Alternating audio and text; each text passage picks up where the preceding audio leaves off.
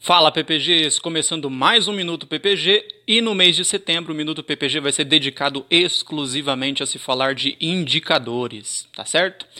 Vamos começar pelo mais simples, médias móveis. Médias móveis elas são bem fáceis de ser usadas e bem fáceis de ser compreendidas. Primeiro, eu consigo usar ela para identificar uma tendência, eu consigo operar ela no cruzamento de duas médias móveis, eu consigo operar no cruzamento de três médias móveis e assim por diante, dependendo do meu operacional. Elas funcionam de que forma? Elas nada mais são do que a média dos últimos períodos que você escolheu. Se eu escolher uma média de 20 períodos, ela vai calcular os últimos 20 períodos e é por onde a minha média móvel vai estar passando. A diferença é o quê? Que eu tenho dois tipos de média, a aritmética, ou simples, e a exponencial. A aritmética ela nada mais calcula do que o, o movimento básico dos períodos que eu escolhi. Ou seja, de novo, se eu escolhi 20 períodos, ela vai escolher. Se eu escolhi 20 períodos no gráfico de 1 minuto, ela vai pegar os últimos 20 minutos e traçar essa média aritmética para mim. Se eu escolhi ela de forma exponencial, a diferença é o quê? É que ela vai dar um peso maior para o último minuto.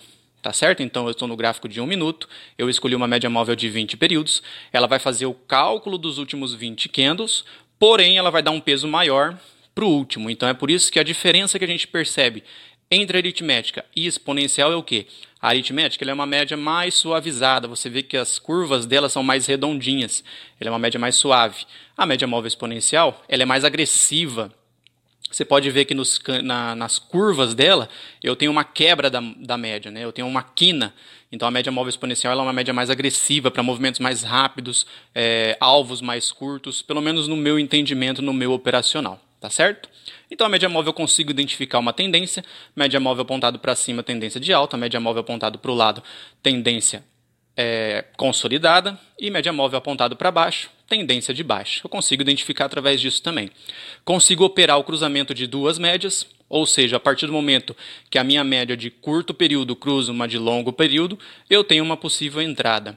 E quando eu uso três médias móveis, eu tenho uma média de curto, uma média de médio período e uma média de longo período. Como que funciona? Geralmente, quando a média, a, a nossa média base vai ser a média de longo período. Quando a primeira, a de curto, cruza a de longo, eu tenho o meu sinal, eu já fico atento.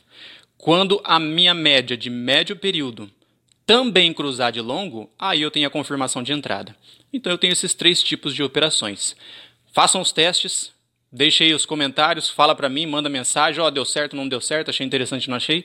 E a gente volta na próxima com outro tipo de indicador. Espero que vocês tenham gostado e até mais.